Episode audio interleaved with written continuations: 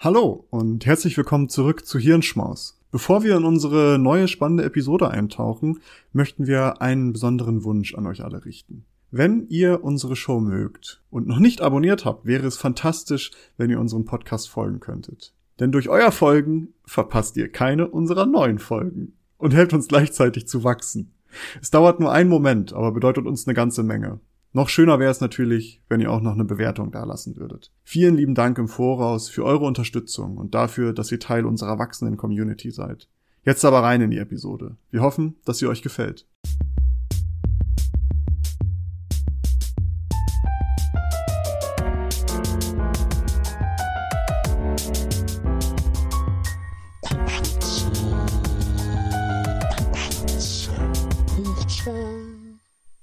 Konnichiwa Yokoso. Hallo und herzlich willkommen zum Klugschwätzer Podcast. Es freut uns sehr, dass ihr wieder eingeschaltet habt. Und diese Woche haben wir ein Thema von Nils, was er präsentiert. Kurz zu uns nochmal. Wir erzählen uns Woche für Woche gegenseitig interessante Fakten und Themen aus dem Bereich Wissenschaft. Also es kann aus allen Bereichen sein. Und wir, das bin einerseits ich, Maurice, und andererseits ich, Nils. Und wir wollen uns heute mit unserer paradoxen Welt auseinandersetzen und ein wenig über Paradoxa sprechen. Ich glaube, das ist die korrekte, der korrekte Plural. Da bin ich immer überfragt bei Plural. Ja. Das ist, äh, ist zu hoch für mich bei sowas. Da bin ich auch raus. Wir wollen aber, uns heute. Äh, ja, ja, aber da bin ich, äh, ich bin äh, sehr gespannt darauf. Ich hoffe, das wird nicht so ein Brainfuck, weil das, äh, dann bin ich den ganzen, die ganze Woche gestört danach. Also ich muss tatsächlich sagen, doch, es könnte, es könnte ein wenig Brainfuck werden. Also zumindest ist es bei mir so ein bisschen am, am ja, Verwirren gewesen, die ganzen Themen. Gut, dann bin ich raus. Ähm, du kannst ja einen Monolog halten und äh, dann hören wir uns nächste Woche wieder. Nee. Ja, schön. Hat mich gefreut, Maurice. Also ich fand es wirklich angenehm. Ich äh, freue mich auch auf nächste Woche dann wieder. Bis dann. Spaß beiseite. Äh, ich bin sehr gespannt. Ich habe überhaupt gar keine Ahnung. Wir sind ja so ein bisschen jetzt in diese, in diese Schiene gekommen, dass wir überhaupt nicht mehr wissen, worüber der andere redet. Am Anfang wussten wir es noch so grob. Da haben wir uns immer mal gesagt, hey, ich rede über dies und das. Jetzt mittlerweile sind wir auf so einen Modus angekommen. Ich weiß überhaupt nichts. Ich weiß, okay, irgendwie paradoxer. Aber ähm, ja, also darum bin ich sehr gespannt. Darum würde ich sagen, fackeln wir gar nicht lange rum. Und äh, let's go. Ja, ich muss auch dazu sagen, dass heute, das wird ein, ein großer, äh, eine große Tour in ganz viele Bereiche, in denen ich mich persönlich noch gar nicht so gut auskenne. Das heißt, auch hier nehmt nicht alles so auf, auf, also zum Beispiel werden wir in die Physik einsteigen, wir werden in die Ökonomie einsteigen. Und das wird alles super High-Level sein. Also, falls ihr PhysikerInnen oder ÖkonomInnen seid, äh, don't judge me das, wenn das jetzt nicht so 100% in der Tiefe ist. Wir wollen auch anfangen mit einem Paradoxon, was man eventuell schon kennt. Ich weiß nicht, sagt dir Schrödingers Katze etwas, Maurice? Äh, ist die Katze tot oder lebendig, frage ich dann nur. also du kennst es. Spätestens seit Big Bang Theory ist Schrödingers Katze ein Begriff, den man vermutlich schon mal gehört hat. Und auch Schrödingers Katze ist ein Paradoxon. Das Ganze basiert im Endeffekt darauf, dass man eine Katze nimmt, man packt sie in eine Kiste. In diese Kiste nimmt man ein radioaktiv zerfallendes äh, Element. Dieses Element zerfällt ja mit der Zeit, das ist ja der radioaktive Prozess.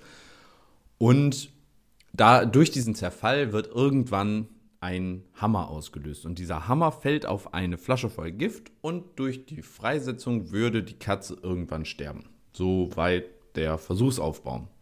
Die Frage ist also, lebt die Katze aktuell oder ist sie tot? Weil wir können es ja gerade nicht sehen. So, das ist jetzt wirklich super simplifiziert.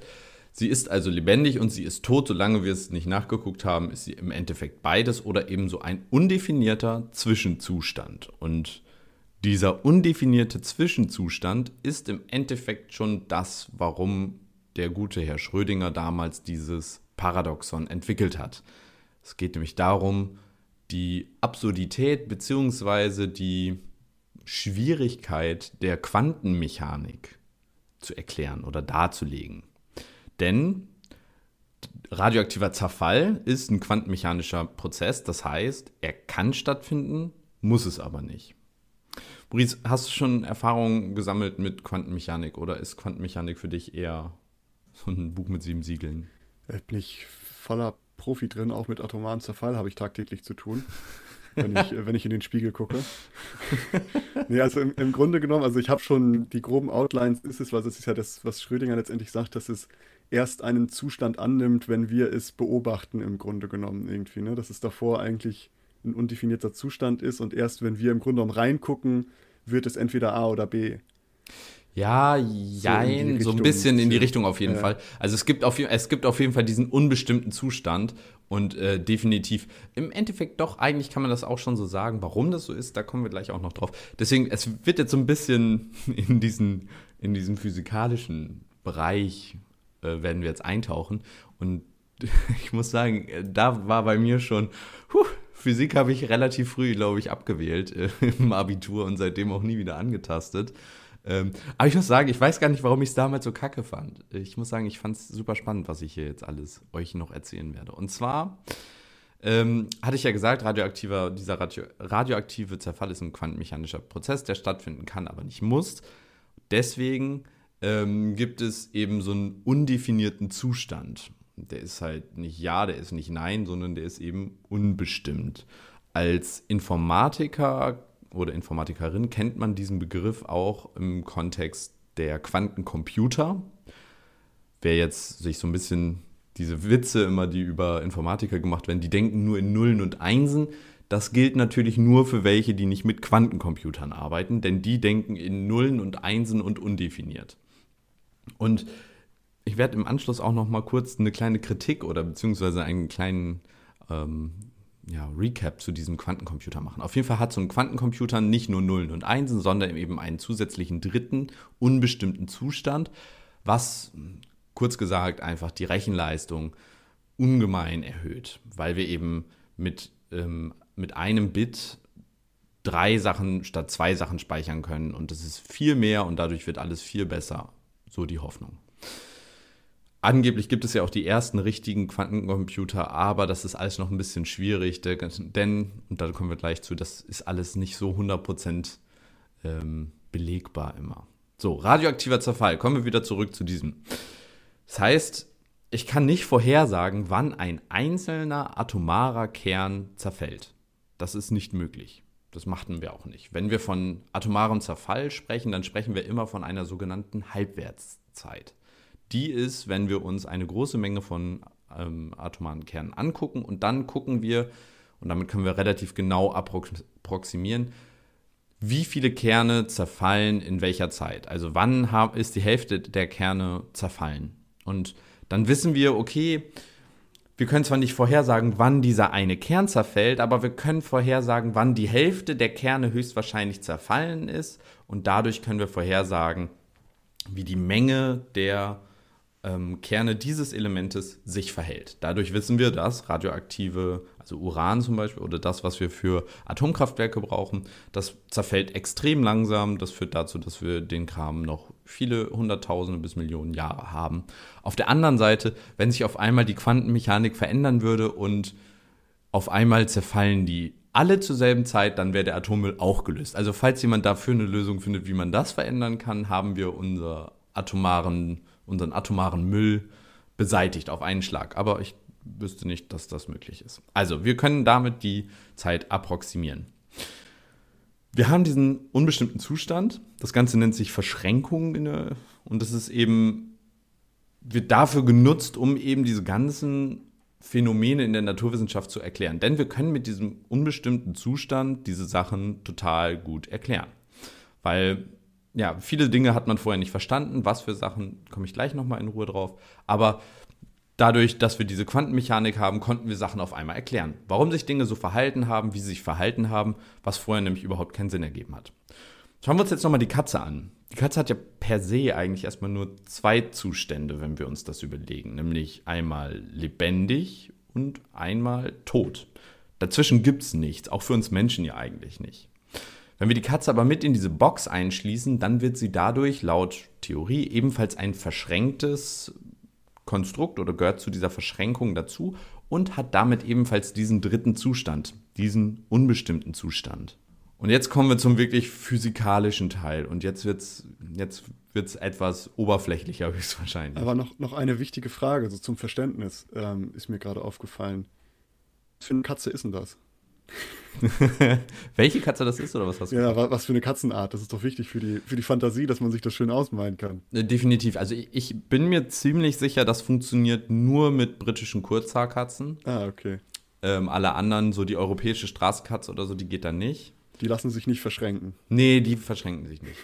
Alles klar, ja gut, dann haben wir jetzt ein gutes Bild im Kopf.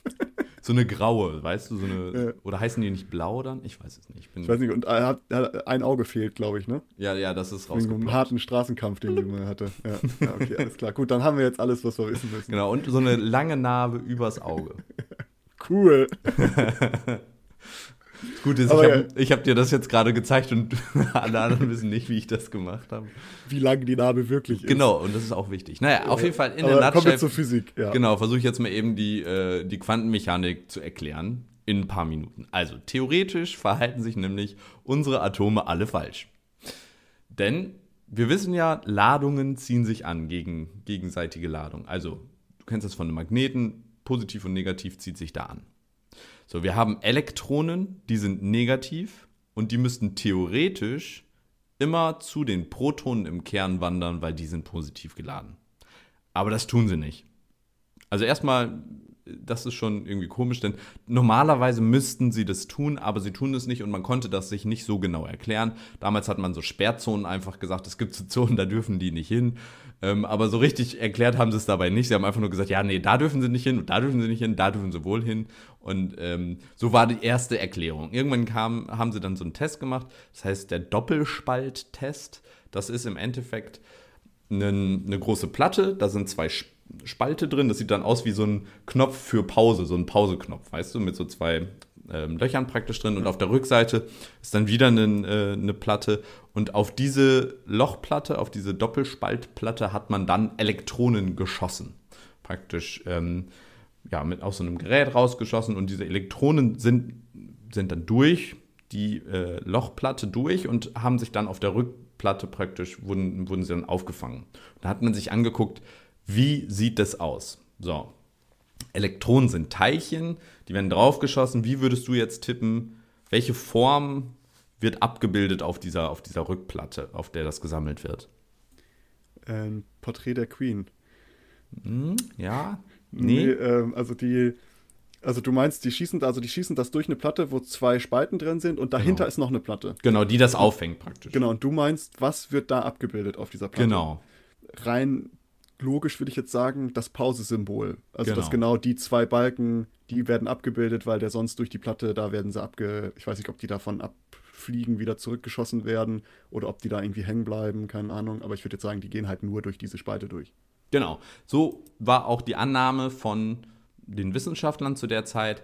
Und es gibt auch da eine kleine Cross-Referenz. Ist jetzt nicht die beste Serie, aber in der Serie wird es ja auch besprochen, diese Problematik, wo Sheldon sich auch die Gedanken darüber macht, warum sich die Elektronen nicht wie Teilchen verhalten, sondern wie Wellen.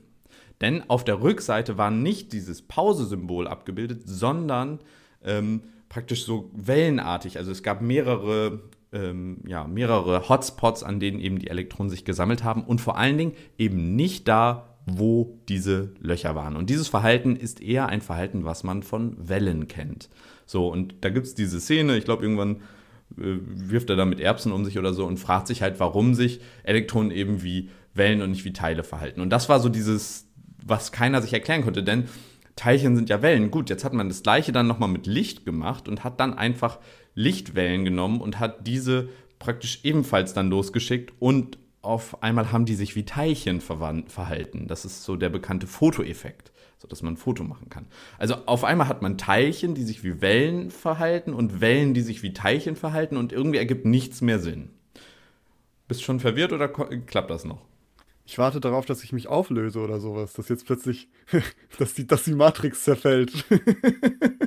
Nichts macht mehr Sinn. Wenn du ein Katzen-Déjà-vu hast, dann weißt du, die Matrix fängt an, sich zu.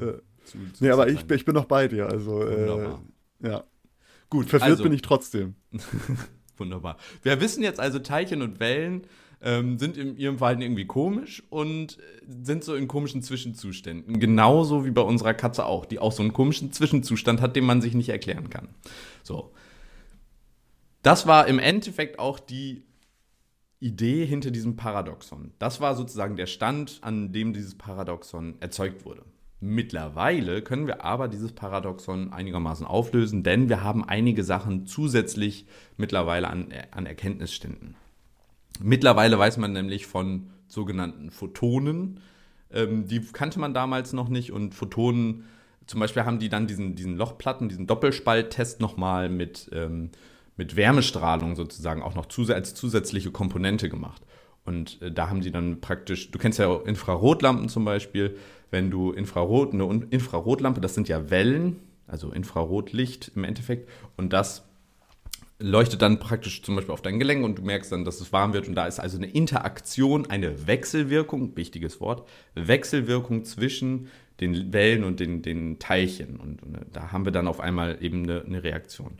Und durch diese Wechselwirkung konnte man auf einmal den erwarteten Zustand erzeugen. Das heißt, wir haben nicht nur Elektronen, die wir losschicken, sondern Elektronen mit Wellen. Und durch die Elektronen- und Wellenkombination verhalten sich beide genauso, wie wir das wovon wir ausgegangen sind. Und auf einmal hast du die Teilchen in diesem Pause-Symbol auf der Rückseite.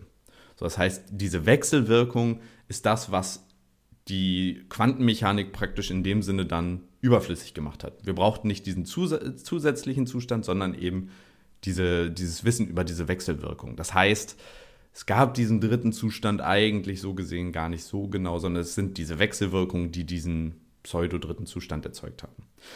Das ist insofern super spannend, denn ich hatte ja gesagt, achso, und dann können wir noch mal eben kurz die, zur Katze zurückkommen. Ähm, die Katze ist entweder tot oder lebendig. Da gibt es keinen Zwischenschritt. Mittlerweile ist sie vermutlich tot. Oder ist äh, auf einer Welle unterwegs. Oder surft gerade, das kann auch natürlich sein. Jetzt kommen Aber, wir zu dem, äh, ja. ja, warte mal, jetzt noch mal eine Frage zu den, äh, zu den Teilchen. Also die äh, sind eigentlich nur gewählt, weil die halt noch mit anderen äh, Wellen, die irgendwie unterwegs waren, interagiert haben. Also dass es da eine Wechselwirkung gab. Als man nee, diese Komponente die hat gefehlt. Die hat gefehlt. Ach, die, hat die Wechselwirkung gefehlt. hat gefehlt. Deswegen haben die sich anders verhalten, als das erwartet wurde.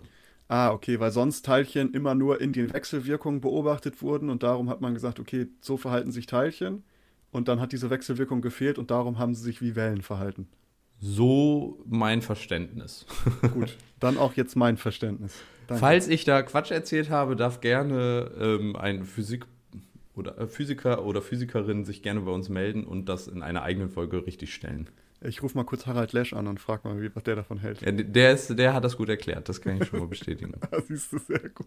So, jetzt kommen wir zum, zu einem, ich hatte ja anfangs von dem Quantencomputer geredet. Also wir wissen jetzt, diese Quantenmechanik wird genutzt, um Dinge zu erklären, über die wir aktuell noch kein Wissen haben, was wir wo wir also praktisch, es ist unser Hilfsmittel, Dinge zu erklären, die wir vielleicht gerade noch nicht so genau erklären können. Wenn wir jetzt von einem Quantencomputer reden, dann nutzen wir dieses Hilfsmittel dafür aus, um irgendwie so einen neuen Computer zu schaffen. Aber in Wirklichkeit wird da ja auch wahrscheinlich eine Wechselwirkung sein, die wir einfach nur noch nicht genau erklären können. Und in Wirklichkeit gibt es eventuell dann gar keinen dritten Zustand. So, das Ganze bedeutet dann irgendwie, dass so ein Quantencomputer eventuell gar nicht so funktioniert, wie wir uns das eigentlich vorstellen oder wie wir uns das erhoffen. Und das Ganze, finde ich, macht das so schwierig, dann so einen, so einen Quantencomputer irgendwie auch zu verwenden. Weil es das alles noch schwieriger macht. Naja, so viel zum Quantencomputer. Kommen wir zum nächsten Paradoxon. Und das schließt so ein bisschen an unsere letzte Folge an. Die Folge, in der wir über Zeit gesprochen haben. Und ich weiß nicht, eventuell hast du da sogar tatsächlich drüber, ich weiß nicht, ob du das ähm, irgendwie da in, dem, in deiner Recherche auch gefunden hast. Kennst du das Jevons-Paradoxon? Nie davon gehört. Witzig, denn das Jevons-Paradoxon ist im Endeffekt genau das, was du auch beschrieben hast mit deinem, ähm, wir haben etwas, was neu ist, was uns Zeit spart, aber in Wirklichkeit sparen wir dadurch keine Zeit. James Watt hat irgendwann im 19. Jahrhundert die Dampfmaschine, eine effizientere Dampfmaschine entwickelt. Und daraus gab es die Schlussfolgerung, die ist effizienter, unser Kohlebedarf wird also rückläufig sein. Die Realität war aber anders. Der Kohlebedarf stieg sogar noch an. Wir haben also mehr Kohlebedarf damals gehabt, als es äh, vorher der Fall war. Und Jevons hatte damals befürchtet, dass die Kohle nicht ausreicht und wir eben so eine Knappheit bekommen würden. Und genau dieses Paradoxon, wir haben eine effizientere Maschine, die dazu führt, dass wir mehr Verbrauch haben, ist eben dieses sogenannte Jevons-Paradoxon. Gemessen wird das über diesen Rebound-Effekt. Ich weiß nicht, der sagt dir vielleicht was? Äh, nee, aber ich, das wollte ich gerade fragen. Gibt es dafür eine Erklärung, warum das so ist? Also warum man dann plötzlich mehr nutzt als, als sonst? Da kommen wir gleich noch drauf. Aber gut, sonst, sonst, ich kann ja auch mal eine Hypothese aufstellen, kannst du gleich mal fragen. Genau, da, die Hypothesen wollte ich nämlich, das habe ich alles schon. Ja, ja, okay, alles also, eingeplant. Ich, ich stelle mich wieder an die Seitenlinie. Endlich bist du mal der, der vorwegnimmt. und nicht immer ich.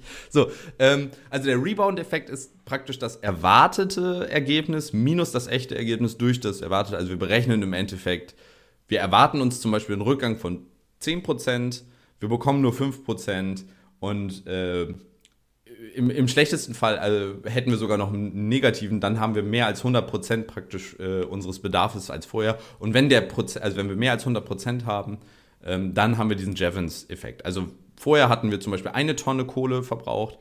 Theoretisch müssten wir jetzt 5 Tonnen, äh, nur noch äh, 0,5 Tonnen Kohle verbrauchen, weil wir jetzt doppelt so effizient sind. In Wirklichkeit verbrauchen wir aber 1,1 Tonnen. So, das heißt Jevons-Effekt, weil wir 10% mehr Kohle verbraucht haben. So, fallen dir neben Kohleverbrauch zum Beispiel noch andere Szenarien ein, in denen wir etwas effizienter oder leichter oder einfacher gemacht haben, was aber dazu führt, dass die Leute oder die Menschheit oder was auch die Gesellschaft es mehr verwenden könnte oder mehr verwendet. Ja, also alleine was ähm, Strom und sowas angeht, wäre jetzt auch das Erste, weil es kommen ja immer stromsparendere Alternativen und allem drum und dran, aber trotzdem verbrauchen wir, soweit ich weiß, immer mehr Strom, also auch weltweit gesehen. Und das lässt sich ja letztendlich auf alles irgendwie runterbrechen, ne? wie wir das ja auch in der letzten Episode hatten. Wir haben irgendwie schnellere Fortbewegungsmittel, wodurch wir eigentlich schneller die gleiche Strecke fahren könnten, aber dafür fahren wir dann plötzlich mehr. Also haben wir auch kein, kein Zeitersparnis dadurch im Totalen, vielleicht im Einzelnen schon, äh, aber im Totalen ist es dann jetzt aber auf Zeit bezogen. Äh, und ansonsten, was fällt mir dann noch so ein? Ähm, ich glaube, Strom ist so das, das, was sich so am besten dafür eignet, oder? Strom ist auch, ja, Strom ist auch direkt einer dieser Faktoren oder einer dieser, äh, eins dieser Beispiele gewesen, was mir auch direkt in den Kopf gekommen ist und auch Verkehr. Ähm, Fahrzeuge zum Beispiel, die energieeffizienter fahren, die weniger Sprit verbrauchen. Aber unser Spritverbrauch ist über die Jahre immer weiter gestiegen, obwohl die Fahrzeuge immer, immer weiter viel, viel effizienter sind und dennoch steigt unser Bedarf. Ähm, ein anderer Punkt, finde ich, ist immer ähm, Diätprodukte. Diät-Lebensmittel, Leitlebensmittel und so ein Kram, wo man angeblich dann von abnehmen soll und trotzdem nehmen Leute dann auch zu. Ich finde nämlich, das ist nochmal, weil das dann was sehr Individuelles ist. Das andere ist ja eher gesellschaftlich. Strom ähm, und äh, die Autos und so weiter, das sind ja gesellschaftliche Themen aktuell natürlich damit auch wieder einen, einen äh, Zurückschritt oder einen, einen, Querverweis zu einer vorherigen Folge. Klima, CO2. Ich meine, wir hatten das in der Folge, glaube ich, auch besprochen. Dadurch, äh, dass wir Bäume pflanzen oder so. Das ist, äh, wir, wir sparen angeblich Klima, äh, klimaschädliche Gase dadurch, dass wir Bäume pflanzen und so ein Kram. So, aber damit kommen wir auch schon zu dem nächsten Punkt und, und da wollte ich dann mal fragen, was denkst du sind Gründe dafür, dass es dieses äh, Javins-Paradoxon gibt? Ja, da habe ich mir natürlich jetzt gerade Gedanken gemacht und an welchem Beispiel versuche ich das denn am besten mal, meine, meine smarte Hypothese hier darzulegen? Keine Ahnung, nehmen wir die Kohle zum Beispiel, also das, worauf das ja alles basierte. Man hatte vielleicht früher eine Fabrik, da hat jemand was hergestellt, was auch immer. Der hat ähm, Unterlegscheiben für irgendwas hergestellt. Und dafür brauchte er halt eine gewisse Kohlekapazität, um zu heizen. Er hatte aber natürlich eine gewisse Geldressource, die dieser Kohlekapazität äh, zugeordnet werden konnte. Das heißt, er hatte, okay, so und so viele Platten kann ich produzieren, so und so viel Geld nehme ich ein, das heißt, so und so viel Kohle kann ich mir leisten, damit ich diesen Umsatz fahren kann. Sobald aber der Kohleverbrauch gesunken ist, konnte dieser Mensch, der da halt das produziert, konnte sagen, ah, Moment mal, dadurch wird ja meine Produktion günstiger. Das heißt, ich kann mehr produzieren und wenn die Produktion so viel günstiger wurde, dass er mehr produzieren konnte als vorher, heißt es, verbraucht er auch mehr Kohle als vorher im Endeffekt, weil durch die Mehrproduktion verdient er auch wieder mehr Geld. Das heißt, er kann nochmal wieder mehr produzieren und das ist dann halt dieser Effekt, der da kommt. Genau das gleiche mit der Diät-Cola oder Diät-Lebensmittel generell. Ich fahre zu McDonalds, hau mir da ein Big Mac-Menü rein mit extra Pommes, aber ich nehme die Diät-Cola, weil ich denke, naja, irgendwas muss ja, ne? Und ähm, weil man dann halt so diesen Ausgleichen, da ist es vielleicht, glaube ich, eher so dieser psychologische Effekt, dass man sagt, ah, guck mal hier, da trinke ich die Diät-Cola. Wenn ich da schon das das schlechte Zeug esse, trinke ich wenigstens die Diät-Cola.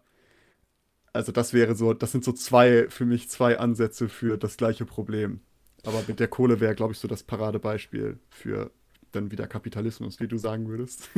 Ah, du, nimmst, du, du, nimmst mir das Mund, Mund aus dem, äh, das Mund aus dem Wort, das Wort aus dem Mund. Den Mund nehme ich dir auch aus dem Wort, wenn du willst. nee, genau, Kapitalismus, total. Also Wachstum, äh, dadurch, dass ich mehr, äh, dass es günstiger ist, kann ich mehr davon benutzen und äh, dadurch, dass ich mehr davon benutzen kann, wird es auch erschwinglicher, also weil das ja ein Werkzeug ist zum Beispiel. Ähm, vielleicht war es vorher einfach nicht lukrativ, das zu benutzen, aber dadurch, dass es jetzt günstiger oder effizienter ist, wird es für mich interessant, es zu benutzen. Also das eine ist dieses, dieser Wachstumsgedanke und der andere ist dieser Verfügbarkeitsgedanke. Also das sind zwei, die muss man, glaube ich, differenzieren. Das eine ist, es war für mich nicht erreichbar, nicht auf, aus finanzieller oder auch aus Produktverfügbarkeitsgründen war es einfach nicht erreichbar. Und das andere ist eben ähm, diese, diese ja, kapitalistische Denkweise. Wenn wir, wenn wir die nicht hätten, also sehr hypothetisch gesprochen, eine Alternative, so richtig gibt es ja aktuell noch nicht, aber wenn wir die nicht hätten und man sagt einfach, ja, okay, cool, ich produziere jetzt genauso viel wie vorher, ich tue es nur 100% effizienter, ähm, dann wäre das tatsächlich, dann hätten wir diesen, diesen äh, Jevons-Effekt nicht. Das dritte, wo du auch diesen psychologischen Aspekt, diese falsche Sicherheit. Es wird nicht der Gesamtverbrauch betrachtet, das hattest du vorhin ja auch einmal angesprochen, sondern es wird sich nur dieser, ja, dieser, okay, ich spare jetzt ein an ich 10% weniger Fett, ja geil, ich spare jetzt 10% Fett, na dann äh, kann ich die ganze Tüte essen. So, so ist ja auch häufig auch die Denkweise dann in solchen Situationen. Oder ich esse noch mehr oder noch was anderes. Das heißt, da wird eben so eine falsche Sicherheit, psychologische Sicherheit erzeugt. Ich, ich spare, ich esse doch, ich esse doch nur noch die, die Diät-Cola. Ich trinke nur noch die Diät-Cola. Deswegen kann ich äh, zehn Big Macs essen. Ja, du, das äh, fühle ich total. Ich, bin genauso ein Stiepel. Ich hole mir dann die Ben Jerry's Muforia Edition, wo nur weiß nicht, wie viele Kalorien drin sind, aber dafür esse ich auch den ganzen Pot, weißt du, so in die Richtung. Ja, also, genau. Da, da, bin ich voll dabei. Genau, das ist auch im Endeffekt ja aus, aus wirtschaftlicher Sicht natürlich auch kapitalistisch, wenn du nämlich immer gleich den ganzen Pot verkaufen kannst, ist das natürlich eine tolle Sache und eigentlich müsste man alles nur noch als Diätprodukte verkaufen. Ja, das ist äh, das, das Javins-Paradoxon. Ähm, fand ich ganz interessant, weil das ja in unsere ja, letzte Folge so ein bisschen mit, mit, mit reingeht. Wobei ich sagen muss, um da vielleicht noch so eine kleine Diskussion aufzumachen zur letzten Folge, da ging es ja auch viel um unsere Zeitersparnis. Und das wäre ja tatsächlich nicht zwingend das Javins-Paradoxon, weil das würde bedeuten, dadurch, dass ich eff etwas effizienter mache, brauche ich davon nachher mehr. Das würde bedeuten, ich weiß nicht, ob man mehr fährt. Es ist auf jeden Fall so, dass man weniger Freizeit häufig hat und mehr arbeitet. Ja, ich glaube, so die, da gibt es so einen kleinen Unterschied zwischen diesen zwei Dingen, aber eigentlich ist es schon das Gleiche, weil bei diesem Jevons, der sagt ja im Grunde genommen, okay, wir haben irgendeine Ressource oder irgendetwas, was wir vorher in einem gewissen Umfang benutzt haben oder konsumiert haben. Und dadurch, dass das jetzt mehr verfügbar ist oder günstiger geworden ist, ähm, benutzen wir es halt exponentiell mehr. Also dass es dann halt steigt und nicht, wie es eigentlich die logische Konsequenz wäre, rein theoretisch, wenn es, wenn es äh, effizienter wird müssen wir nicht noch effektiver werden, weißt du, dass wir noch mehr machen. Also die Quantität muss nicht unbedingt steigen. Sowas ähnliches ist es mit der Zeit ja auch, dass die halt, ähm, dass man da aber dann halt feststellt, dass technologische Entwicklung zwar eigentlich die logische Konsequenz des Zeitersparens hätte, weil man kann schneller Dinge produzieren und hätte damit viel mehr freigesetzte Zeit.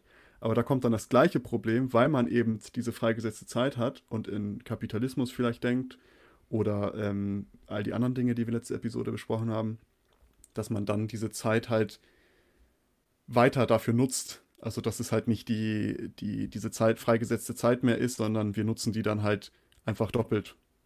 im Grunde genommen, weil wir merken, ah, guck mal, haben wir Freizeit, dann können wir ja noch effizienter sein und das auch noch machen oder dies auch noch. Also so ein bisschen ähnlich ist es schon, nur dass halt das bei der Zeit so ein bisschen losgelöst ist von, von Objekten oder realen Ressourcen, sondern dass es halt eher so in diesem, im Kopf ist. Und auch ein ganz wichtiger Faktor dabei, der auch eine große Rolle in dem ganzen Kontext spielt, ist, Zeit ist etwas, und das ist auch ein guter Übergang zu unserem nächsten Paradoxon, kommen wir gleich nochmal intensiv drauf, aber Zeit ist etwas, das ist da gibt es nicht wirklich mehr. Es ist zwar relativ, aber es gibt nicht mehr oder weniger davon. So, wir können nicht sagen, ach ja, heute, heute hat mein Tag nur 20 Stunden. Dafür ja. habe ich morgen dann 28 Stunden. Und wenn ich mich anstrenge, kriege ich nächste Woche die ganze Woche sogar 30 Stunden in einen Tag.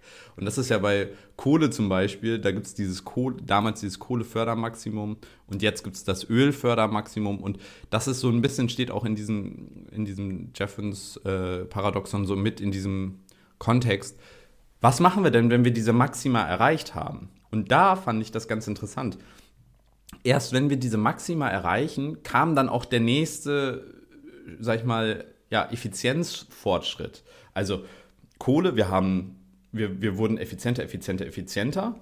Unser Bedarf stieg und stieg und stieg und stieg. Irgendwann kamen wir zu so einem Punkt, okay, so langsam wird es knapp. Dann kam Öl, Benzin zum Beispiel, effizienter, effizienter, effizienter unser Ölmaximum, also das Fördermaximum ist erreicht. Wir sind jetzt mehr, können wir nicht produzieren gerade. Wir sind jetzt also am Peak wieder und jetzt kommt äh, der Elektromotor wieder. Den gab es schon mal, aber jetzt kommt er gerade wieder so. Und jetzt da gleichzeitig dann aber auch wieder unser, unsere Stromerzeugung, sie steigt und steigt und steigt, unser Bedarf steigt und da sind wir wieder in so einem, es ist immer praktisch dieses, dieses gleiche Muster. Was kommt nach dem Strom dann? Und die Frage, die ich mir da so stelle, ist erstens, können wir da überhaupt was dran ändern? Also an dieser, ich nenne es mal menschlichen Natur, an unserem Verhalten, an diesem gesellschaftlichen und, und grundlegenden ja, Verhalten? Oder müssen wir das einfach akzeptieren, dass das so ist und hoffen, dass wir ganz schnell nur noch nachhaltige Lösungen wählen? Und können wir damit auch sicher sein, dass unsere Lösungen, die wir jetzt gerade für nachhaltig empfinden, auch wirklich langfristig nachhaltig sind? Weil das ist ja auch so eine Sache, glaube ich, die man häufig unterschätzt, die Wechselwirkung, die das auf unsere, unsere Welt hat. Ich meine, Geoengineering zum Beispiel können wir ja mhm. auch nicht abschätzen, was ja. das irgendwann mit uns macht. Also im Grunde genommen so, dass die Überlegung des, ähm, gibt es ja schon relativ lange, das Hegelsche Pendulum, ich weiß nicht, ob dir das was sagt, das hat Hegel schon damals, ich weiß nicht wie und wo genau. Erklär mal. Hat, ja, hat er im Grunde genommen gesagt, dass es so ein, so ein Pendel gibt, dass der, das ist jetzt zwar auf Geschichte im Grunde genommen bezogen und auf, auf ähm, Politik, sage ich mal, dass der halt sagt, okay, es gibt dieses Pendulum, was halt immer ausschwingt. Wir werden es nie schaffen, die Mitte zu finden, wo wir vielleicht irgendwie hinstreben, dass wir sagen, hey, wir bringen alle an einen Tisch, sondern dass er sagt, es ist immer von links nach rechts, dieses Pendulum. Das hört halt nicht auf, weil es gibt, wenn es einmal ganz nach links ausschlägt, dann gibt es die Gegenbewegung, wir gehen langsam Richtung Mitte und dann irgendwann schlagen wir wieder nach rechts aus. Und dann gibt es wieder die Gegenbewegung und dann schlagen wir wieder nach links aus.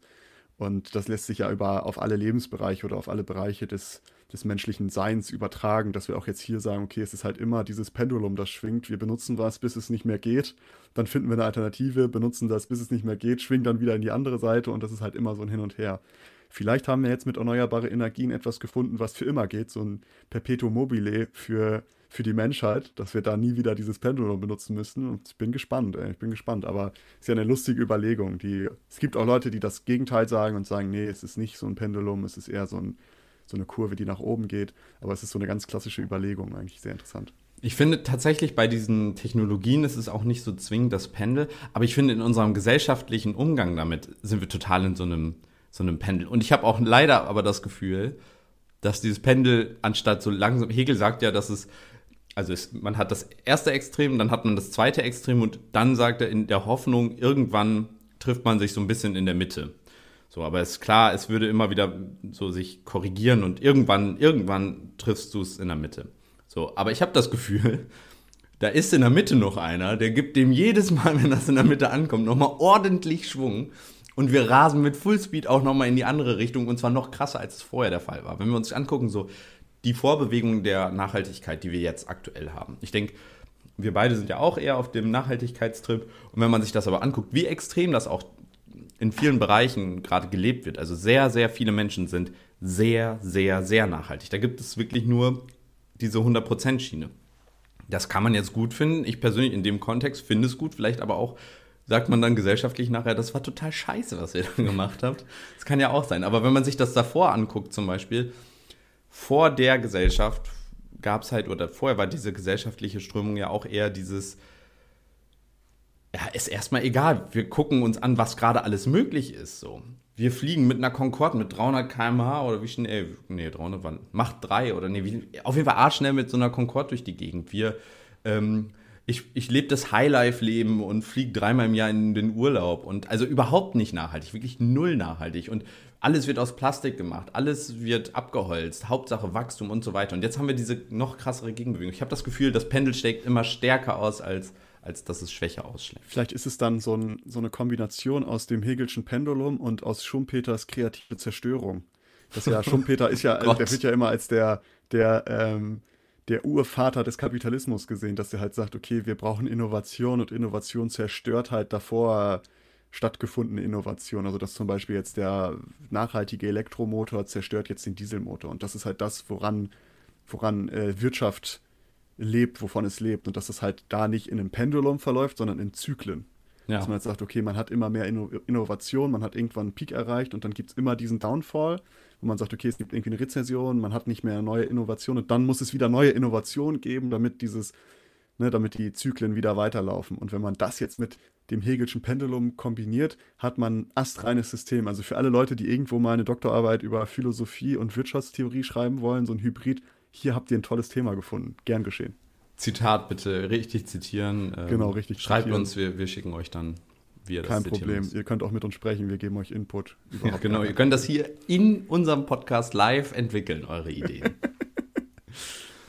ja, ähm, aber spannend, also ich finde die, die ganze Sache, die dahinter steht, ist total spannend.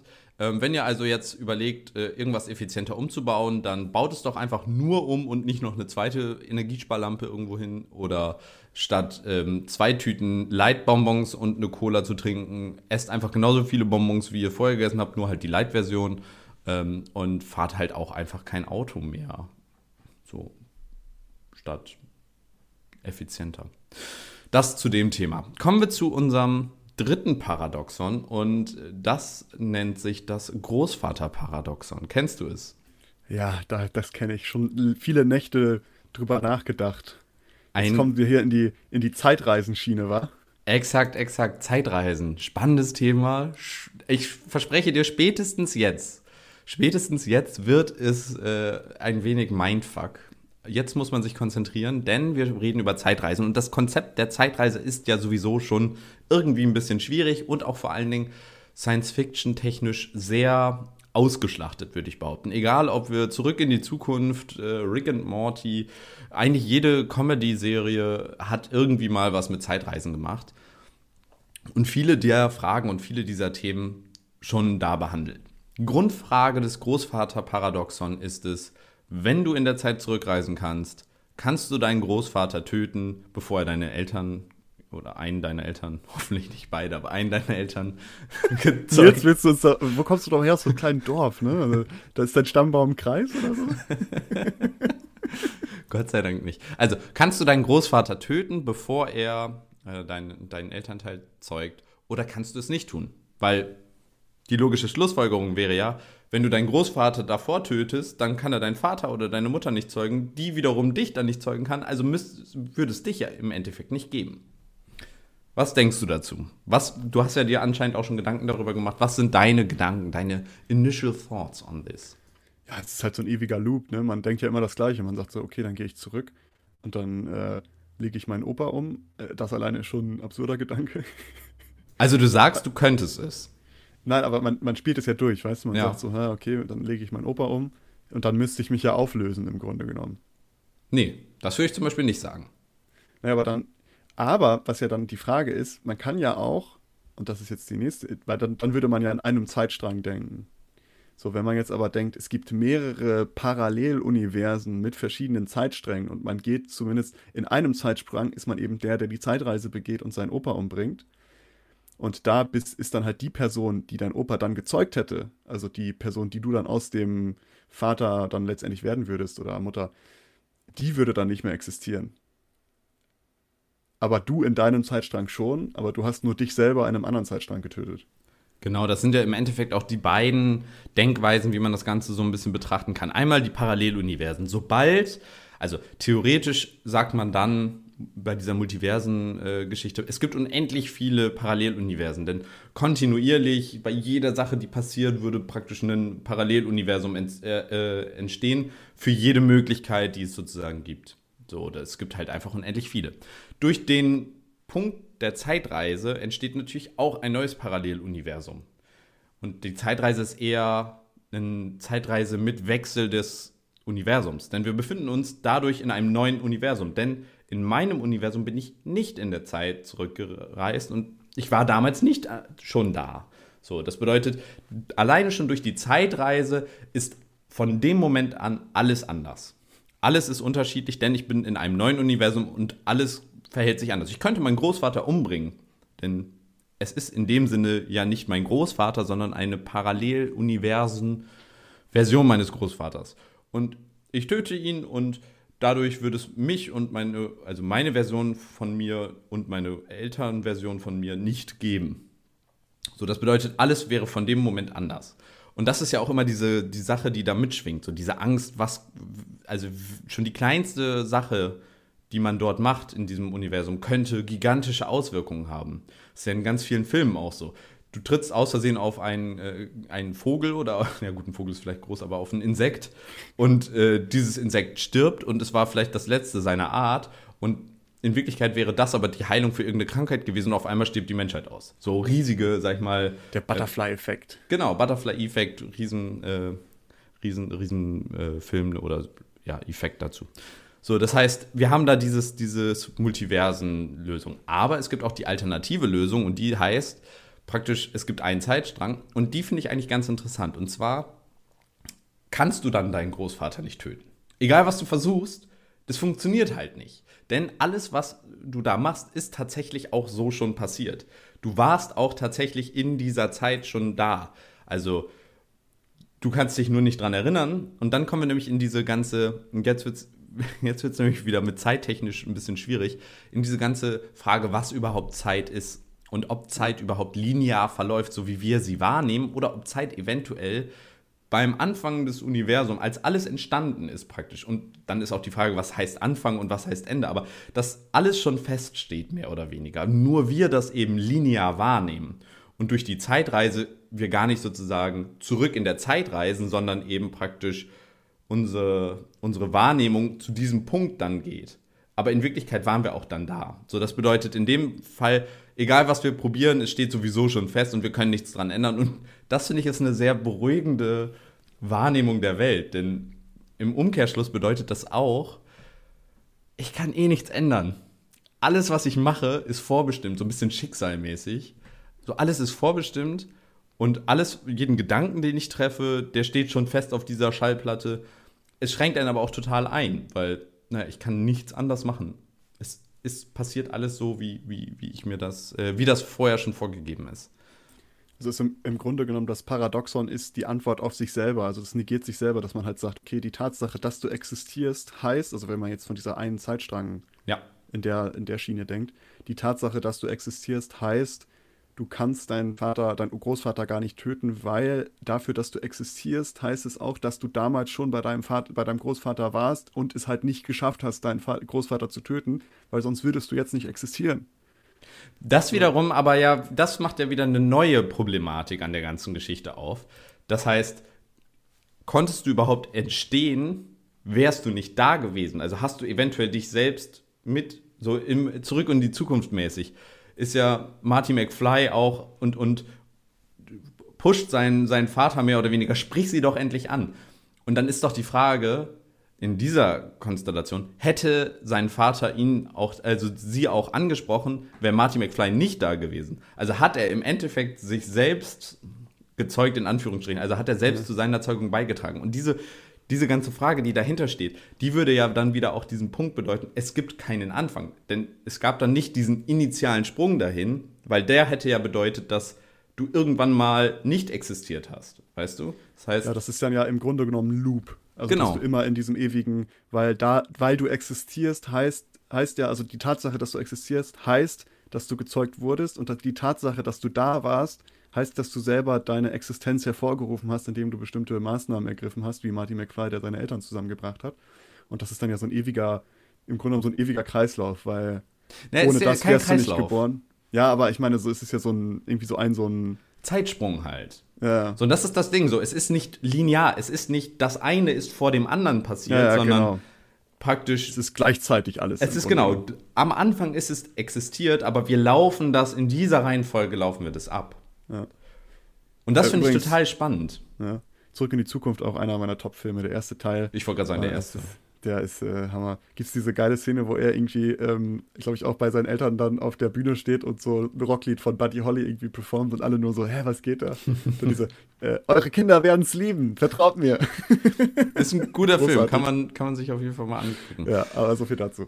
Das Interessante an dieser ganzen Denkweise, dass, also wenn man davon ausgeht, dass zum Beispiel so Zeitreisen, wenn wir davon ausgehen, erstmal, es gibt, die Zeit wurde sozusagen mit dem Universum und allem anderen zusammen erzeugt und es, äh, es steht alles fest und wir sind im Endeffekt nur diese Schallplattennadel auf unserer Schallplatte, die unser Leben ist. Weißt du so? Und wir, die läuft sozusagen ab. Wenn man dann sozusagen darüber nachdenkt, dann wäre ja theoretisch die Frage ja auch des, was sind wir? Da kommen wir dann in so super spirituelle, theo, äh, theologische Fragen. Aber wenn, wenn es wirklich so eine Art übergeordnete Schallplattennadel gäbe, dann wäre es ja auch theoretisch eventuell sogar möglich, die Schallplatte zu wechseln und ich sehe auf einmal dein Leben, also als wäre ich du. Und dann ist ja auch die Frage, wer man selbst ist und alles, aber da macht man jetzt noch eine Tür auf, die man vielleicht nicht öffnet, äh, ohne in einer Existenzkrise zu landen. Ich würde es dir auch nicht wünschen, mein Leben zu sehen. Maurice, möchtest du, möchtest du dein Leid kundtun oder? Nö, ne? Einfach so, ich möchte es dir einfach nicht wünschen. Also ist alles gut, aber vielleicht ist es bei dir ja besser, wer weiß. Aber das würdest du ja nur, das würden wir nur rausfinden, wenn wir mal so, Sollen wir mal tauschen? wenn wir mal Freaky Friday machen. Ja, genau. Du kannst überhaupt nicht nachvollziehen, wie hart es ist. Dieser Satz würde auch sofort an, äh, an, an Bedeutung verlieren, weil, doch, doch, klar, ich gucke kurz nach. Aber wer, wer, wenn wir Freaky Friday machen würden, wer wäre denn Lindsay Lohan von uns beiden? Ah, du, auf jeden Fall. Was? Ja, du hast viel längere Haare. Das stimmt, weiß ich nicht. Ist beides kahl basiert hier. Gut. Ich habe noch ein letztes äh, Paradoxon und das ist tatsächlich ein, ein schwieriges, würde ich behaupten, aber auch ein top aktuelles. Wir haben jetzt in der letzten Woche am 6.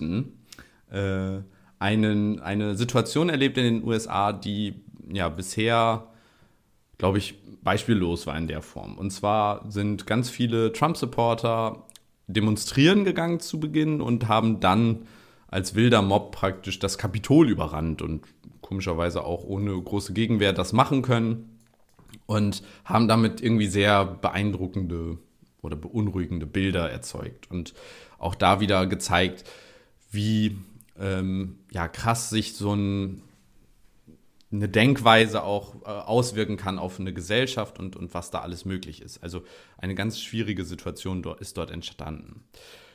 Und das Ganze, warum ich da das jetzt so sage, ist, hat so ein bisschen aus meiner Sicht mit dem Toleranzparadoxon zu tun. Ich weiß nicht, sagt dir das was, Maurice? Habe ich tatsächlich jetzt in diesem Zusammenhang äh, das erste Mal gehört zu dem äh, Kapitolvorfall. So möchte ich es mal nennen. Ja, das äh, Toleranzparadoxon ist in jüngerer Zeit doch tatsächlich wieder ähm, schwer im Kommen, sowohl auf extrem linker als auch auf extrem rechter Seite.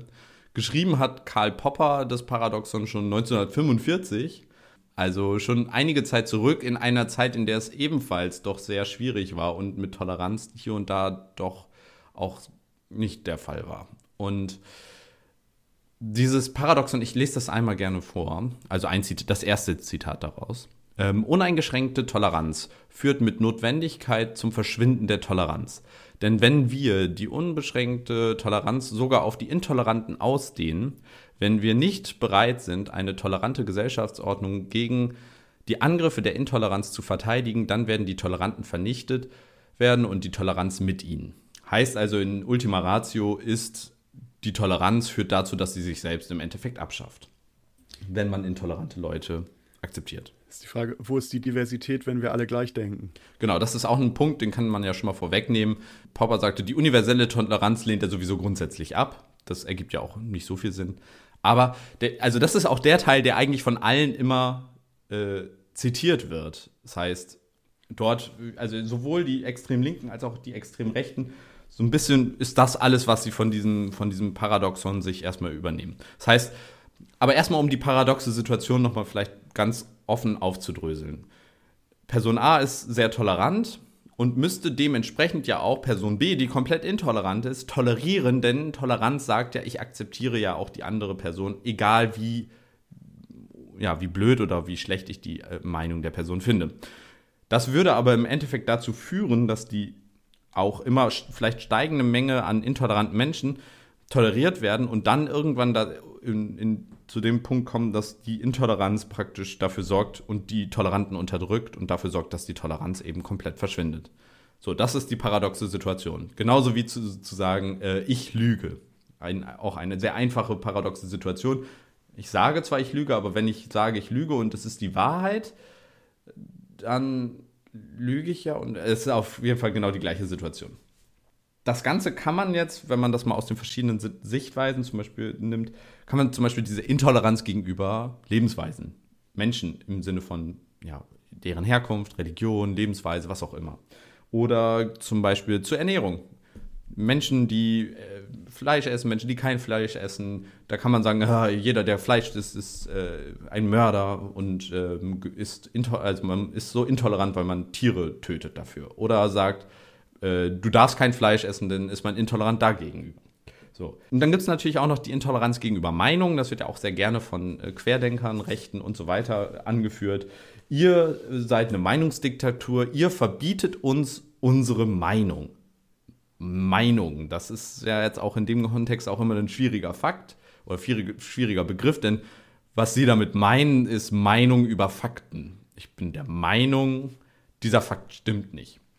Und damit kommen wir auch irgendwie zum nächsten wichtigen Punkt, denn dieses Toleranzparadoxon hört ja im, in dem Punkt irgendwie nicht auf, ähm, sondern man muss das noch ein bisschen weiter aufdröseln, die ganze Thematik.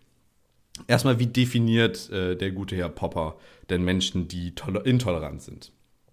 Es gibt äh, da zwei Punkte. Einmal die Verweigerung eines rationalen Diskurs und zweitens Aufruf und Anwendung von Gewalt gegen Andersdenkende und Anhänger anderer Ideologien. So, in dem Punkt kann man wahrscheinlich noch sehr viele auch dieser Intoleranz praktisch bezichtigen, nenne ich es mal, weil wenn ein Linksextremer das Auto eines anderen Menschen anzündet, dann ist das ziemlich gewaltsam und wenn man dann auch nicht darüber mit ihm diskutieren kann oder ihr, warum das jetzt falsch war, weil er sagt, nö, das muss jetzt gemacht werden, dann ist das ziemlich intolerant. Auf der anderen Seite zu sagen, äh, du musst weg, du bist ein Ausländer, eine Ausländerin, ist ebenfalls äh, wenig rationaler Diskurs und auf der anderen Seite die Person dann auch gewaltsam da irgendwie wegzuprügeln, ist dann ebenfalls, dann erfüllt das auch wieder die Intoleranzdefinition von Karl Popper. So, bei intoleranten Menschen unterscheidet er aber dann nochmal in zwei Kategorien.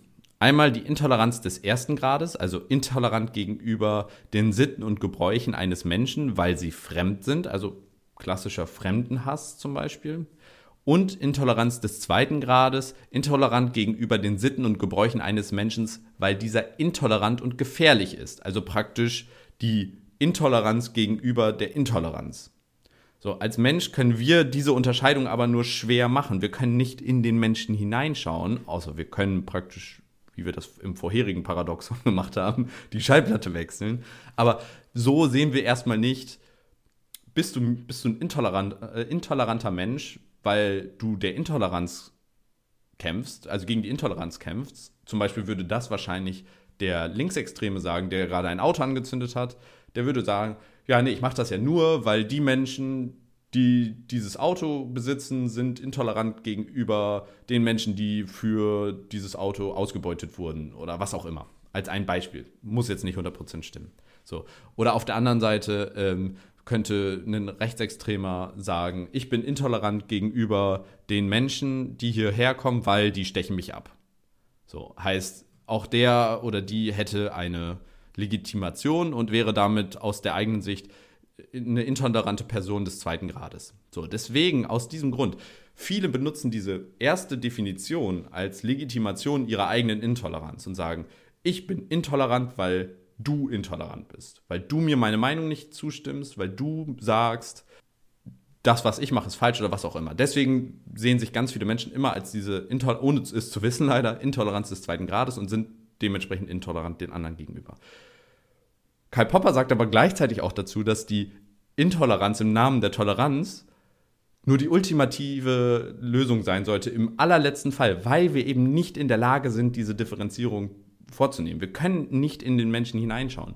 Aus diesem Grund ist es so unfassbar wichtig, erstmal tolerant zu sein und zu sagen, ich akzeptiere deine, deine andere Meinung, egal wie kacke ich sie finde. Er sagt nämlich damit, und das möchte ich auch wieder zitieren, das geht nämlich noch weiter, damit möchte ich nicht sagen, dass wir zum Beispiel intolerante Philosophien auf jeden Fall gewaltsam unterdrücken sollten. Solange wir ihnen durch rationale Argumente beikommen können und solange wir sie durch die öffentliche Meinung in Schranken halten können, wäre ihre Unterdrückung sicherlich höchst unvernünftig. Aber wir sollten uns auch das Recht in Anspruch nehmen, sie, wenn nötig, mit Gewalt zu unterdrücken, denn es kann sich leicht herausstellen, dass ihre Vertreter nicht bereit sind, mit uns auf der Ebene rationaler Diskussion zusammenzutreffen und beginnen, das Argumentieren als solches zu verwerfen. Sie können ihren Anhängern verbieten, auf rationale Argumente, die sie, äh, die sie ein Täuschungsmanöver nennen, zu hören und sie werden ihnen vielleicht den Rat geben, Argumente mit Fäusten und Pistolen zu beantworten. Wir sollten daher im Namen der Toleranz das Recht für uns in Anspruch nehmen, die äh, Unduldsamen nicht zu dulden. Wir sollten geltend machen, dass sich jede Bewegung, die die Intoleranz predigt, außerhalb des Gesetzes stellt und wir sollten eine Aufforderung zur Intoleranz und Verfolgung äh, als ebenso verbrecherisch behandeln wie eine Aufforderung zum Mord, zum Raub oder zur Wiedereinführung des Sklavenhandels. So, das ist im Endeffekt ja dann relativ deutlich. Äh, Finde ich eigentlich ein interessanter Punkt, weil jetzt momentan sind wir ja wieder in so einer Zeit, wo das sehr relevant ist. Darum ist ja vielleicht auch wieder so eine Renaissance seiner Theorie. Und das ist ja, was ich immer versuche, so in meinem Kopf, ist ja, okay, man, man hat ja Toleranz und ich finde so Ambu Ambiguitätstoleranz, also Toleranz von anderen Meinungen als deine, ist sehr wichtig, weil das ist auch so ein gesellschaftliches Immunsystem, weißt du? Weil wenn man die Toleranz aufbringen kann in einer Art und Weise, dass man sagt, okay, andere Meinungen existieren, aber wir sind gesellschaftlich, haben wir so ein Immunsystem, dass wir wissen, okay, wir sind gefestigt in unseren Werten und Wertvorstellungen. Aber ich finde, Toleranz ist nicht unbedingt Respekt. Und ich glaube, da ist das, das schön, der schöne Unterschied, weil du musst, vielleicht kann ich die, die Meinung eines AfD-Menschen äh, äh, äh, äh, tolerieren, dass ich sage, okay, es gibt diese Meinung, aber ich muss sie nicht respektieren. Also ich kann diesem Menschen auch sagen, okay, ich toleriere, dass du da bist, aber du bist trotzdem ein kompletter Vollspaten. So, und dann kann ich trotzdem versuchen, und das ist genau nämlich das, was der Papa ja auch sagt, eben durch rationale und vielleicht auch faktische Grundlage diesen Menschen zu entkräftigen und nicht direkt hingehen und mit der Keule draufknallen. Das ist ein, ein wichtiger und spannender Punkt, denn da kommen wir auch, also ganz viele sagen ja zum Beispiel, die AfD fällt schon in den Part der Intoleranz. Und ich würde dem auch in Teilen zustimmen, wenn man zum Beispiel jetzt, gerade in dem Kontext mit dem Kapitol, ähm, gibt es den einen Dr. Schlag mich tot aus Baden-Württemberg, der jetzt vor kurzem ein Video hochgeladen hat aus dem Landtag, wo er halt auch sagt, äh, man müsse die da oben endlich äh, mit Gewalt da raustreiben. So, und da ruft er offen zur Gewalt auf, äh, gibt den Leuten, äh, nur weil sie einer anderen Meinung aus seiner Sicht diese Deep State-Geschichte und so weiter sind, äh, müsse man sie mit Gewalt rausprügeln und rausschießen und, und so weiter. Und da reden wir dann tatsächlich von, von diesen klassischen intoleranten Sachen, mit denen man auch nicht diskutieren kann, weil äh, sich da jede faktische Grundlage entzieht wo man auf der anderen Seite, man kann aber jetzt auf der anderen Seite die AfD und auch Menschen, die vielleicht diesen äh, Gedankengängen, sag ich mal, in, im Grunde folgen, mit, solange man mit denen halt wirklich noch reden kann, ist es, äh, darf man sie nicht einfach so, sage ich mal, in, in diese Intoleranz-Ecke schieben, beziehungsweise darf man sie nicht intolerant behandeln. Und das ist, glaube ich, der wichtige Punkt. Sobald man aufhört, mit die, diesen Diskurs zu suchen, kommt man ja selbst in diese Art des, der Intoleranz des ersten Grades und wird damit eigentlich zur intoleranten Person, die man tolerieren müsste. Heißt also im Umkehrschluss, dass wir alle aktiv praktisch diesen Diskurs suchen müssen und nur die ausgrenzen müssen, die eben diesen Diskurs verweigern. Und auf der anderen Seite sagt er ja auch, und das ich würde behaupten, das haben wir auch in Deutschland vollständig so umgesetzt, dass sich eben die Intoler diese institutionelle Intoleranz, dass die sich außerhalb des Gesetzes befinden muss.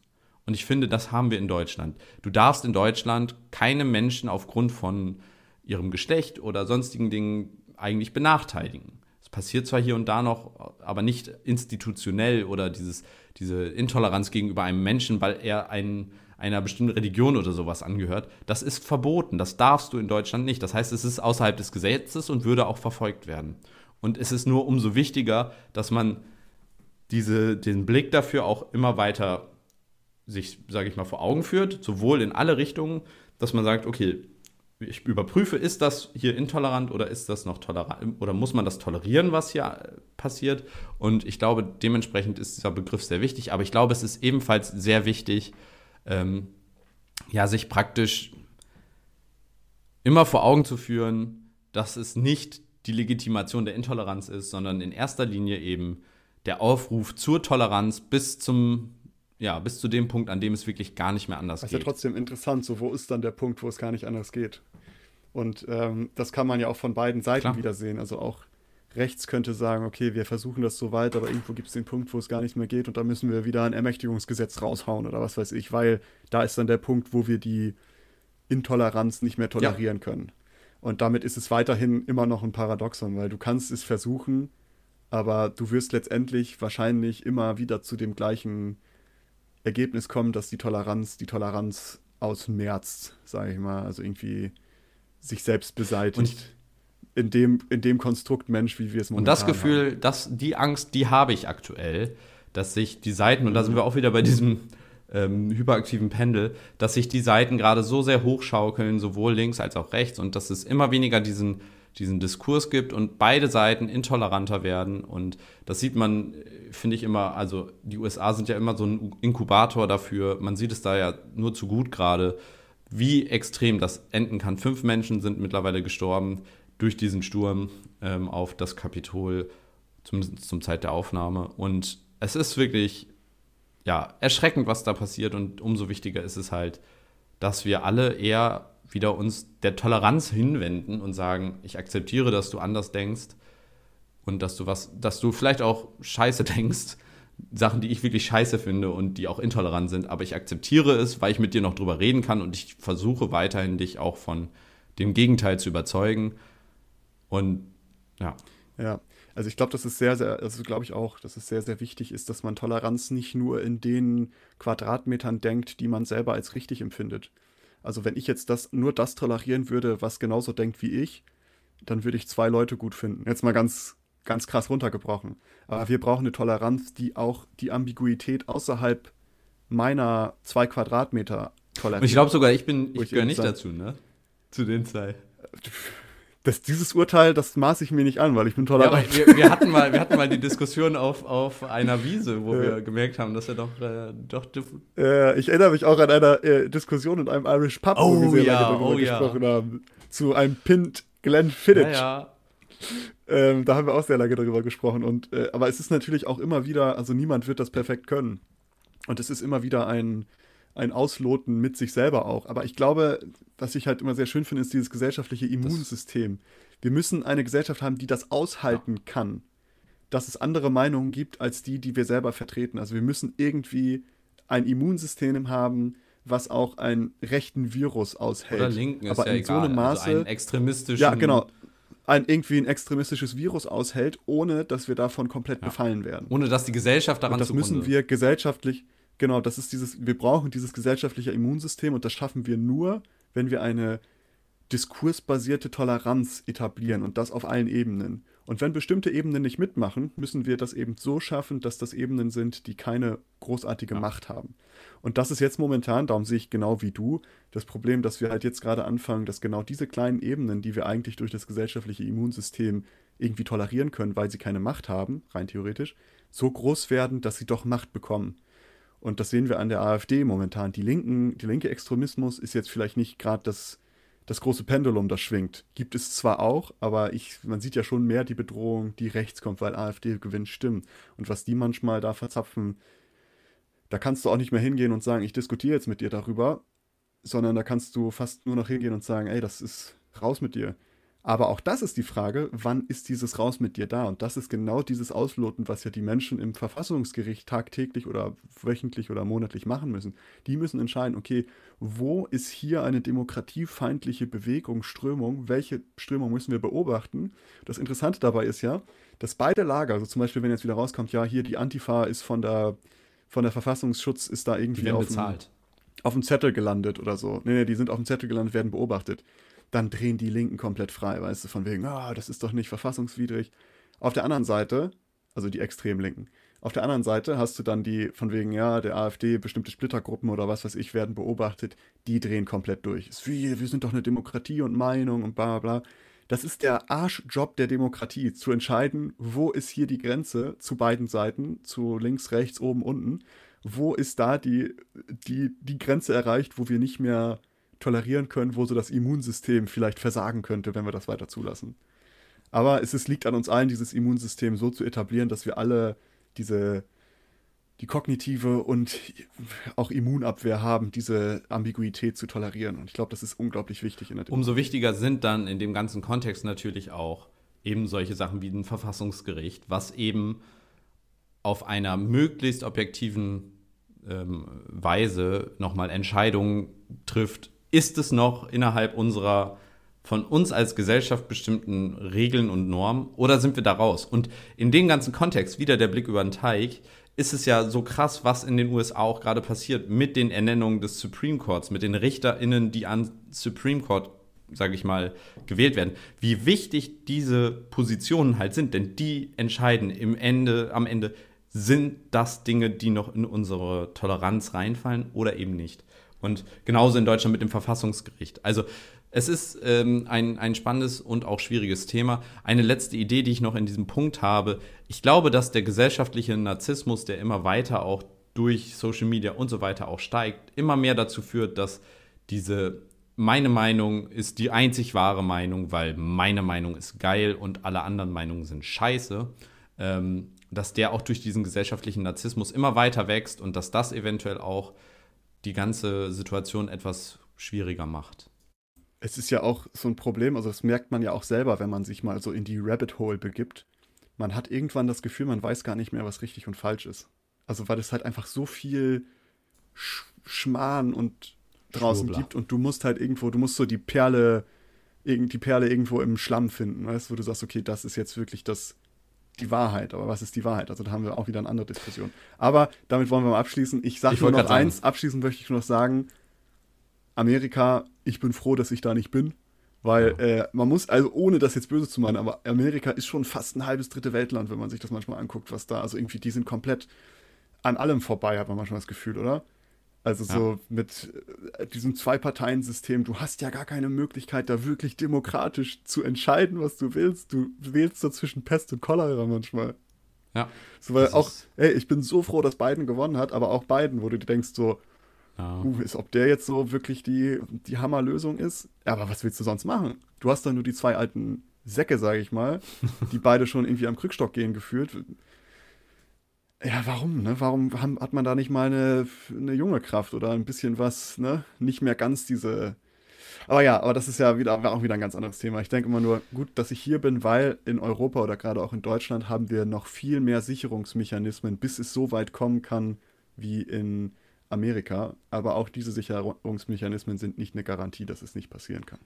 Bei uns läuft auch einiges falsch, aber wir können auf jeden Fall uns sicher sein, dass es im weltweiten Vergleich bei uns noch mit am besten läuft. Was nicht bedeutet, dass wir uns darauf ausruhen sollten, aber man kann froh sein, glaube ich, hier zu leben. Genau, nur, nur noch der Kapitalismus ist weg, ne, jetzt? Ja, ich hätte kein Problem damit. Aber ich glaube, das ist Was verfassungsfeindlich. Dann? Also, ich, ich, ich würde den gerne anders haben. Ja, das ist. Aber da können wir auch mal diskutieren über den sozialen Kapitalismus. Ja. Du, aber mit, mit dem Thema ähm, noch eine, wir, wir haben es ja jetzt schon fast überzogen, deswegen zum, äh, zum Schluss noch eine abschließende Frage. Maurice, wenn du dir, wenn du die Chance hättest, praktisch zu einem anderen Planeten zu reisen, wenn wir gehen davon aus, unsere Erde wäre kaputt, so dass wir hier nicht mehr leben können. Welchen Planeten würdest du nehmen? Und du könntest irgendwie auf allen überleben. Das ist eine gute Frage. Und es geht nur unser Sonnensystem. Okay. Was ich immer cool finde, also was ich mir immer früher, immer wenn ich so Planeten gesehen habe, will ich so gerne auf den Saturn, weil der ist natürlich schön groß. Und ich würde voll gerne auf diesem Schweif so Schlittschuh fahren. wenn das so, ich habe mir früher mal als Kind vorgestellt, das ist so eine große Eisplatte, die da drum hängt und man kann da so richtig groovy mit Schlittschuhen drüber düsen. Und dann halt so einen ewigen, weißt man fährt halt einfach mal so eine Rundbahn und dann äh, düst man da halt rüber. Also ich würde auf den Saturn gehen, einfach um auf dieser, was keine Eisplatte ist, aber auf, um auf diesem Schweif äh, Schlittschuh zu fahren. Vielleicht bin ich die erste und letzte Person, die das versucht, aber hey, Kindheitstraum wahr gemacht, check. ich, ich, ich finde es so, also Saturn wäre bei mir auch ganz weit oben. Stell dir mal vor, der Saturn hätte, so ein bisschen stelle ich mir das vor, also stell dir vor, der wäre wie Endor, so von Star Wars. Du hättest, bist auf dem Planeten, du siehst so diesen Schweif und aber auch noch die, die ganzen Monde und hast nicht nur einen Mond, sondern drei oder vier. Gut, der Saturn ist jetzt nicht wie Endor, sondern halt eher wie so ein, ich glaube, es ist auch ein Gasriese, ne? Also es ist eigentlich nur ja, Gas. Ja. Ist natürlich jetzt nicht ganz so schön, die Aussicht, aber auf der anderen Sicht, wenn das so wäre, dann wäre es auch auf jeden Fall Saturn. Auf der anderen Seite finde ich auch, ich weiß nicht warum, aber Merkur hat auch irgendwie seinen Charme. Ist ein bisschen hot da, aber so eine große Sonne ist schon cool. Oder ab zum Pluto und dem mal wieder den Planetenstatus übergeben. Ja. Wird, wird ein bisschen okay. klein für uns alle, glaube ich, aber hey, Natürliche Selektion. In dem Sinne bedanke ich mich bei dir für dein offenes Ohr und äh, freue mich auf die nächste Folge schon. Ich bedanke mich für das sehr interessante Thema. Es hat mir äh, einen, einen Heidenspaß gemacht und ich denke auch alle, die das gehört haben, hat es einen Heidenspaß gemacht. Am Ende möchte ich noch einmal sagen, folgt uns gerne auf all unseren sozialen Kanälen, auf Instagram auf, unter Klugschwätzer Podcast, auf Twitter unter Klugschwätzer Podcast mit KLUK und auf Facebook seit neuestem auch. Da sind wir jetzt auch vertreten. Ähm, auch für die ältere Generation sind wir da. Für die Älteren, für die Jüngeren, alles. Alle können da rein und ähm, da halten wir euch über neue Episoden auf dem Laufenden. Ähm, bei Twitter sind wir auch ein bisschen mehr aktiv, was so Themen angeht, die uns interessiert, interessieren. Mensch, deutsche Sprache, schwere Sprache. Ähm, und da kann man auf jeden Fall mal ein Follow dalassen. Das würde uns freuen und ähm, damit entlasse ich euch in die Woche. Macht es gut und bis zum nächsten Male. Ciao. Bis dann, tschüss. Danke, dass ihr diese Episode komplett gehört habt. Solltet ihr uns hier noch nicht folgen, würden wir uns sehr freuen, wenn ihr unseren Podcast abonniert und bewertet. Wir stecken viel Arbeit in dieses Projekt und freuen uns über jedes Feedback. Folgt uns gerne auch auf Instagram und oder Twitter, wenn ihr absolut nichts mehr verpassen wollt. Links dazu findet ihr in der Episodenbeschreibung. Danke für den Support, hoffentlich bis zum nächsten Mal.